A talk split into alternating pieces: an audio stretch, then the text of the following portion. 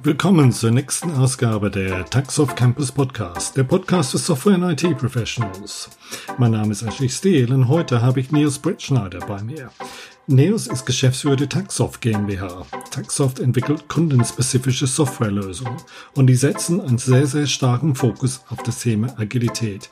Das Thema wollen wir heute mal diskutieren. Scrum als Framework und wie sich Scrum weiterentwickelt hat.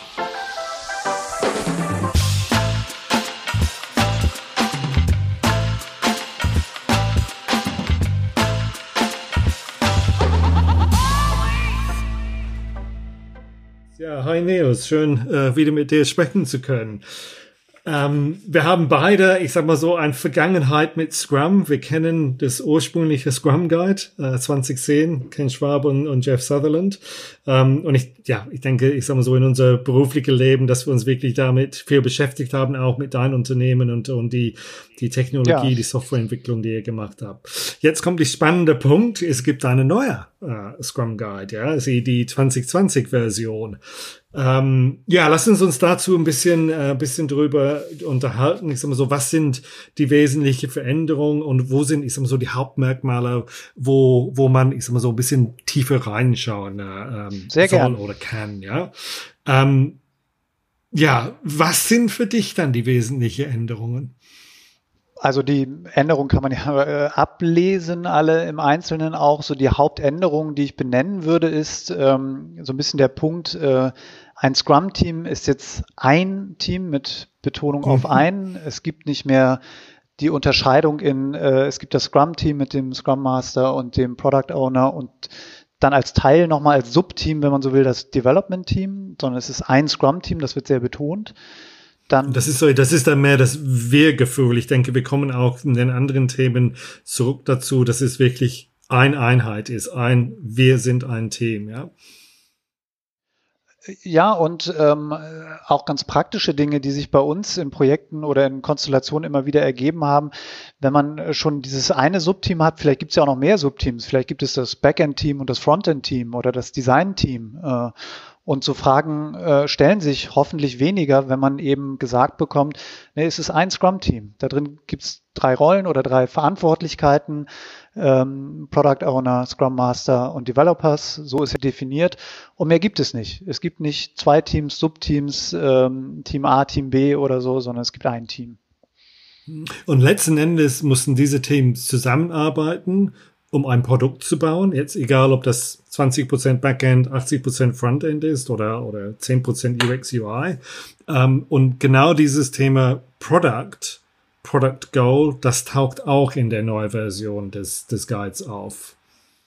Genau, das ist neu. Äh, dieses äh, äh, Artefakt des Product Goals, das gab es bisher noch nicht. Und äh, da ist, finde ich, auch eine ganz schöne Struktur reingekommen, indem man eben sagt, jedes dieser Artefakte, äh, Product Backlog, Sprint Backlog, und das ähm, äh, Inkrement, äh, das hat eine Entsprechung auf der Ebene des Commitments, nämlich das Product Backlog hat das Product Goal, das eben neu ist, das Sprint Backlog mhm. schon das bekannte Sprint Goal und das Inkrement die Definition of Done. Und äh, diesen Dreiklang, des, der so hervorgehoben wurde und herausgearbeitet wurde, finde ich auch eine positive Änderung.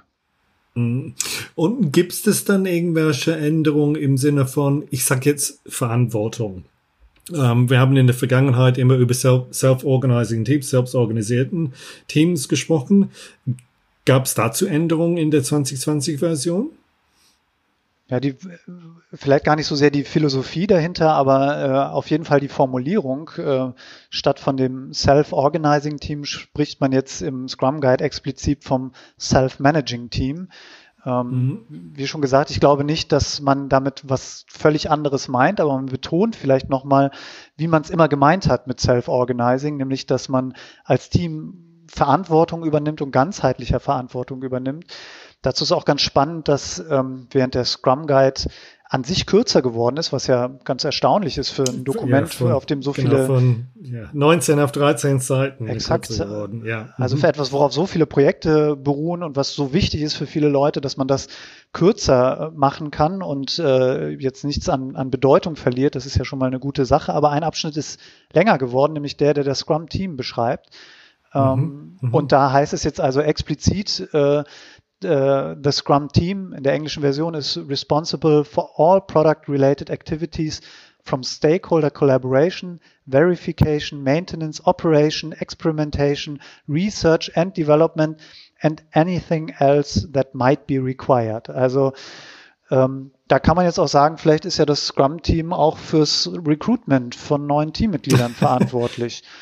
Ähm, das ist schon sehr ganzheitlich gedacht und ich glaube, das hat man jetzt betont und herausgearbeitet. Ja, und das für mich ist einer der wesentlichen Punkte, weil ich habe oft gemerkt in der Vergangenheit, dass der Fokus mehr auf das Thema Development war.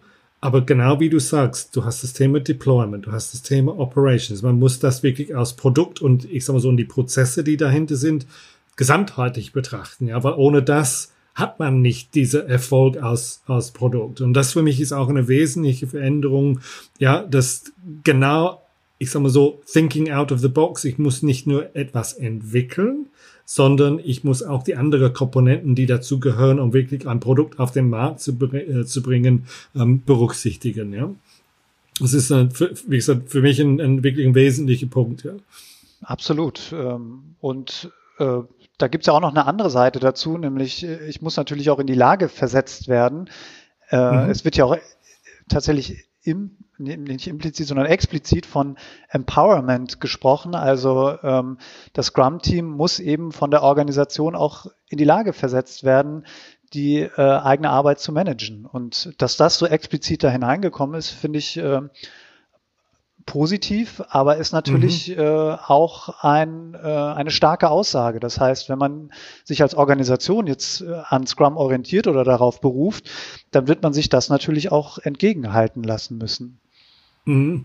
Und das geht auch zum Punkt, was, was wir vorhin kurz besprochen hatten, das Thema Self-Organizing, Self-Management, Management, Verantwortung, auch durch, ich sag mal so, die zwei Sachen passen für mich zusammen, dass mehr Gesamtverantwortung beim Team, genau wie du sagtest, nicht Development Team oder Design Team oder Backend Team, aber mehr Verantwortung beim Gesamtteam vorhanden sein muss, wenn ich das so ausdrücken darf, ja, um wirklich, ich sag mal so, den ganzen Zyklus mal, mal, mal abzudecken, ja. Ähm, es gibt auch Änderungen im Thema, zum Thema Daily, auch in den, in den neuen Scrum Guide, die wir vorhin mal, mal kurz äh, uns darüber unterhalten hatten. Ja, Magst du richtig. dazu ein bisschen was erzählen? Äh, gern. Das erstmal vielleicht auffälligste und bemerkenswerteste ist, äh, worüber sich auch viele Menschen freuen werden. Der Scrum Guide äh, hatte immer drei Fragen beinhaltet, ähm, die man im Daily stellen kann, aber nicht muss und die äh, laut eben Scrum Guide helfen können, so das Daily zu strukturieren. Das ist, äh, was habe ich gestern getan, was werde ich heute tun und welche Impediments mhm. sehe ich. Und diese mhm. drei Fragen, die sind schlicht und einfach weggefallen. Und das ähm, ja, wird sicherlich dem einen oder anderen gefallen, weil äh, immer die Frage war, muss ich denn diese drei Fragen stellen und beantworten und müssen Daily mhm. so aussehen?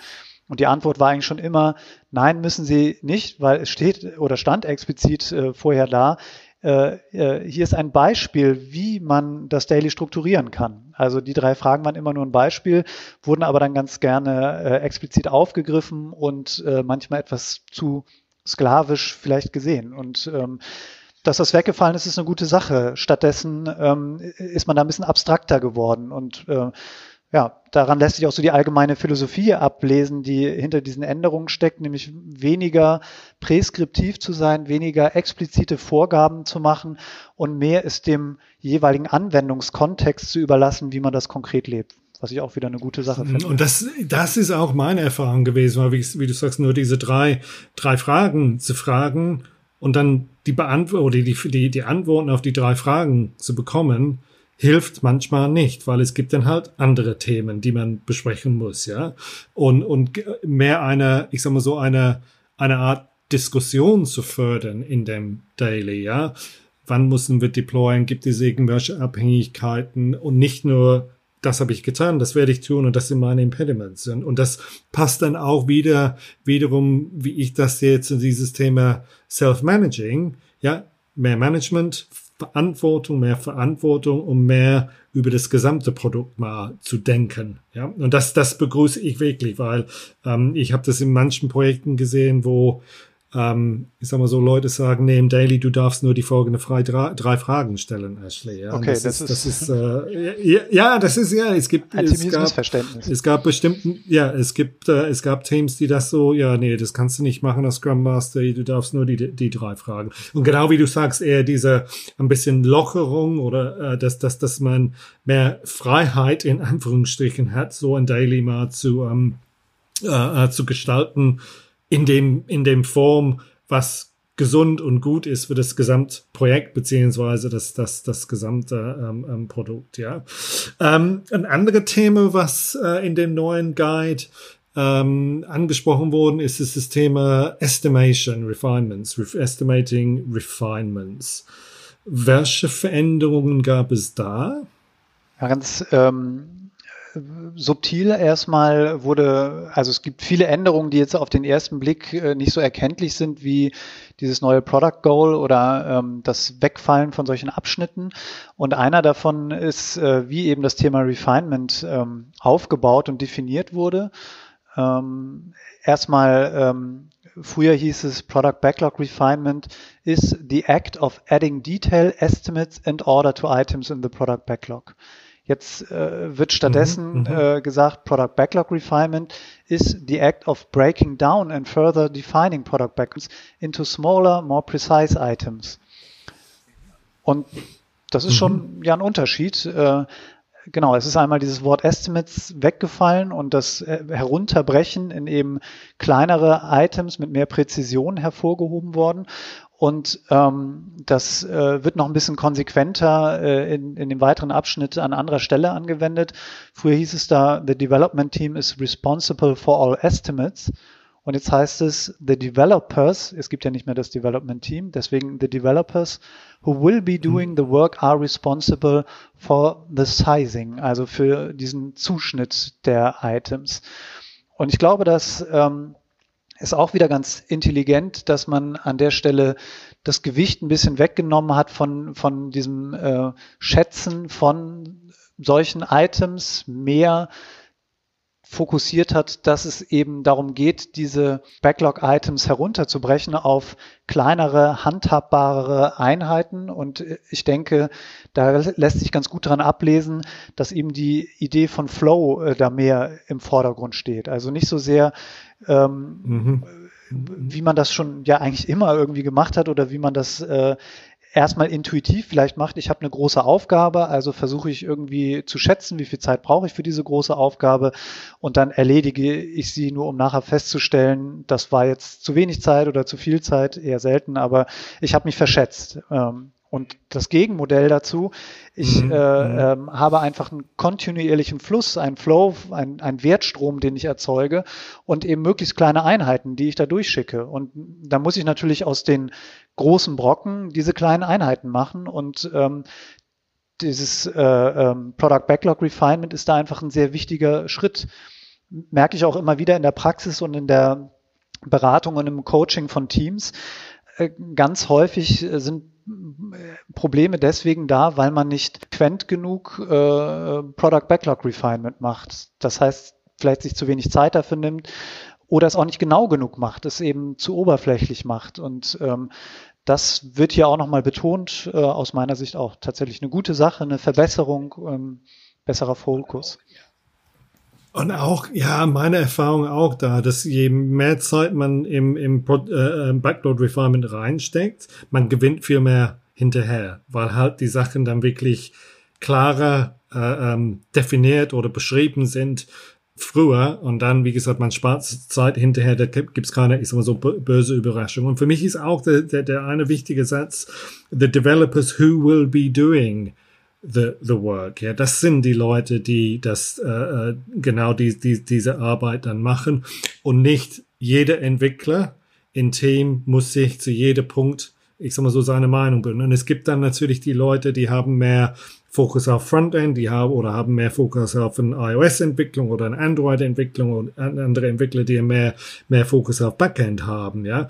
Und man soll wirklich, ich sag mal so, die Subject Matter Experts, wirklich die Leute, die, die diese tiefgehende Kenntnisse, die Expertise haben. Das sollen die Leute, die diese, die diese Arbeit, dieses Sizing machen weil letzten Endes, das sind die Experten, die das dann hinterher umsetzen. Ja, und ich glaube, das trägt auch eine Menge dazu bei, dass man, ich sag mal, so transparenter wird und ich sag mal so mehr Planung, Sicherheit da reinkommen kann. Ja, ähm, das waren, ich sag mal so, wir haben gesagt, von, von 19 auf 13 Seiten, das ist auch eine, eine, eine Leistung, ähm, dass das so ein Guide wirklich kleiner geworden ist. Ähm, wir haben wahrscheinlich aber nur den Spitze von Eisberg uns mal, mal angeschaut hier. Und ich denke, wir könnten uns noch mal, noch mal eine Stunde über diese Veränderungen machen. Aber würdest du dann sagen, für dich Gibt es irgendwelche andere Punkte, wo du sagst, ja, wow, das war, das war eine Überraschung, dass es diese, diese äh, Änderung gab? Oder sind das dann die Sachen, die, die Themen, die wir angesprochen haben, mit dem Product Go, mit dem äh, One Team, Dailies und so weiter? Sind das dann aber für dich dann wirklich die wesentlichen Sachen, die, die Veränderungen, die wir in neuen Scrum Guide sehen? Ja, also auf jeden Fall Überraschungen in dem Sinne nicht. Äh, höchstens positiv überrascht, wie gut es gelungen ist, ähm, die Qualitäten, die der Scrum Guide schon immer hatte, irgendwie weiter zu verbessern und zu halten, nämlich dass er auf so wenig Raum so viel Weisheit kondensiert. Ähm, hm. Ich finde ähm, nicht, dass oder beziehungsweise der Scrum Guide ist ja schon so angelegt, dass man eben ihn auch anwenden muss, dass man die Aufgabe hat, eben die Lücken zu füllen, die er ganz bewusst lässt. Aber es ist ähm, häufig eine gute Idee, doch sehr genau zu überlegen, warum steht das da so und machen wir das tatsächlich schon so, wie es da steht. Und häufig mhm. ähm, ist das eine sehr gute Idee. Und ähm, mhm. das ist ja bei, bei mhm. vielen ähm, Dokumenten oder Büchern so, die eine sehr hohe Qualität haben, da kann man auch nach dem zweiten oder dritten Mal lesen immer noch was rausziehen. Und so, finde ich, geht es mir mit dem Scrum Guide eigentlich auch immer. Äh, wenn man drin liest, dann äh, wird man immer wieder angeregt und ähm, ja, man, man kennt ihn jetzt äh, meistens nicht auswendig oder äh, kann zumindest beim, beim Lesen immer wieder was Neues entdecken. Vielleicht noch so ein Detail. Ähm, äh, wieder beim beim Daily, äh, da wurde vorher ähm, äh, gesagt, äh, ähm, also nach diesen drei Sätzen äh, oder nach den drei Fragen, die man äh, beispielhaft nehmen könnte, die wir vorhin schon besprochen haben, stand früher im Scrum Guide, the development team or team members often meet immediately after the days for detailed discussions or to adapt or replan the rest of the sprint's work. Und das wurde ersetzt durch mhm. ähm, The Daily Scrum is not the only time developers are allowed to adjust their plan. They often meet throughout the day for more detailed discussions about adapting or replanning the rest of the sprint's work. Und das ist ein wunderbares mhm. Beispiel für mhm. mich, wieder gar nicht so offenkundig, vielleicht erstmal subtil, würde man vielleicht auch tatsächlich sogar überlesen, weil es grob das Gleiche bedeutet. Aber hier haben wir wieder ähm, dieses, es war vorher sehr etwas präskriptiver, nämlich äh, wenn dir nach dem Daily noch äh, Fragen äh, geblieben sind, dann mach doch direkt ein Meeting nach dem Daily, weil das passiert oft. Das ist ja so die Formulierung ein mhm. bisschen. Mhm. Und ähm, mhm. das könnte ja zu dem Umkehrschluss führen, dass ich das entweder sofort nach dem Daily mache oder gar nicht mehr. Mhm, und mhm. das habe ich eben schon gesehen, dass sozusagen auch das wieder mhm. missverstanden wurde. Und hier ist es dann nochmal eine Klarstellung. Guck mal, im Daily kann man nicht alles klären. Deswegen hat es auch eine 15 Minuten Timebox. Also das ist ja so eine, so eine Krankheit in Anführungszeichen, die äh, manchen Teams befällt. Ich habe plötzlich 45 Minuten Dailies. Äh, auch spannend, da Teams zu helfen, da so ein bisschen wieder rauszufinden. Ähm, und die 15 Minuten sind eben ganz bewusst, äh, aber auch deswegen unproblematisch, weil ich mich eben ja äh, auch darüber hinaus zusammensetzen kann. Genau. Dann aber nicht unbedingt mit dem gesamten Team. Das ist äh, das Spannende daran, sondern vielleicht in kleineren Runden und das noch so ein wenig klarer zu sagen. Ähm, ich muss mich nicht direkt danach treffen, sondern es kann irgendwann am Tag passieren und äh, im Grunde sage ich ja nur, ähm, ja, mach es doch so, wie es für dich passt. Ja, genau. also treff dich dann und wie es notwendig eben. ist, in der Konstellation, wie es notwendig ist. Und das ist eigentlich eben. genau das, was man erreichen will. Fast schon erstaunlich, genau. dass man das erwachsenen Menschen sagen muss, aber ähm, ja, das äh, war vielleicht eine Verbesserung, die so ein bisschen subtiler ist, äh, hat mich positiv überrascht, weil ich über diese kleinen Formulierungsunterschiede in ähm, solchen Coaching-Situationen manchmal sehr detailliert sprechen musste. Deswegen hat mich das sehr gefreut. Ja. Und das ist auch wieder, wiederum für mich, ich wiederhole mich jetzt zum Thema Self-Managing, dass wirklich dann das Team sagt, okay, wie, wie packen wir das jetzt? Auf mal? jeden Denn Fall. Wir, wir, ja, und das ist, ja, das ist wirklich, und nicht so, ich sag mal so, mein, ich habe meine, meine Handschellen an, ich darf das nur so machen, aber genau, ich sag mal so, dieses, dieses Freiheit ein bisschen ja, zu forcieren, so einen, einen Raum zu geben, dass, dass, dass ein Team dann sich wirklich so organisieren beziehungsweise managen kann, um, um die Sachen mal zu, zu, ähm, zu entwickeln und, und das Produkt mal, mal zu entwickeln. Ja, ja. Freiheit geht ja, halt nicht ohne Verantwortung, ne? Das ist so der Punkt. Ja. Freiheit ohne Verantwortung funktioniert nicht. Und ähm, funktioniert nicht. Das genau. äh, betont es, glaube ich, in die richtige Richtung hier. Nee, es war schön, ein bisschen reflektieren zu können. Ich sag mal so, wir sind beide mehrere Jahre in diesem Umfeld unterwegs und ich begrüße auch die, die, die Veränderung. Und wie du auch sagtest, Nils, ein bisschen subtil teilweise. Ein bemerkenswerte äh, ähm, Leistung, dass der Scrum Guide 13 Seiten lang ist, aber so viele Informationen äh, beinhaltet. Das ist wirklich bemerkenswert. Ja, und ich, ich denke, man, man kann man kann nur empfehlen, es nicht einmal zu lesen, nicht zweimal zu lesen, sondern drei oder vier oder fünfmal zu lesen, um dann wirklich zu reflektieren, wie funktioniert das dann, wenn ich wirklich in so einem Projekt bin, ja. Ja, es lässt sich auch sehr schön mit Erfahrung eben kombinieren. Ne? Ich habe äh, genau. eine neue Situation und dann äh, denke ich vielleicht, ich äh, habe schon alles über Scrum gelernt, schaue in den Scrum Guide und nehme doch noch wieder was Neues mit. Das genau, ist eine schöne genau. Sache. Er beantwortet nicht alles und hilft mir nicht immer, aber, ähm, aber es ist auf jeden Fall immer ein Blick wert. Genau. Super. Neos, vielen herzlichen Dank. Ähm, lass uns dir. mal warten und gucken, wann die nächste Version des Scrum Guides rauskommt. Spätestens und, dann. Ähm, ja, ich denke, genau, spätestens dann, aber ich denke, wir können wirklich nur den Leuten empfehlen, dann äh, die 2020-Version mal anzuschauen und auch dann genau dieses Vergleich äh, zu machen zwischen den alten und den neuen Versionen, um, um wirklich zu schauen, okay, was, was hat sich da geändert. Nils, vielen herzlichen Dank und Danke ich dir. sag dann bis zum nächsten Mal. Exakt, bis bald. Ciao. Taxoff Campus Podcast. Der Podcast für Software- und IT-Professionals. Im Taxoff Campus Podcast beschäftigen wir uns mit einem breiten Themenspektrum, um euch zu helfen. Praxisfragen zu Technologie, aber genauso Fragen zur Umsetzung, Prozessen oder Projektorganisation. Danke, dass ihr dabei wart. Euer Taxoff Campus Podcast Team.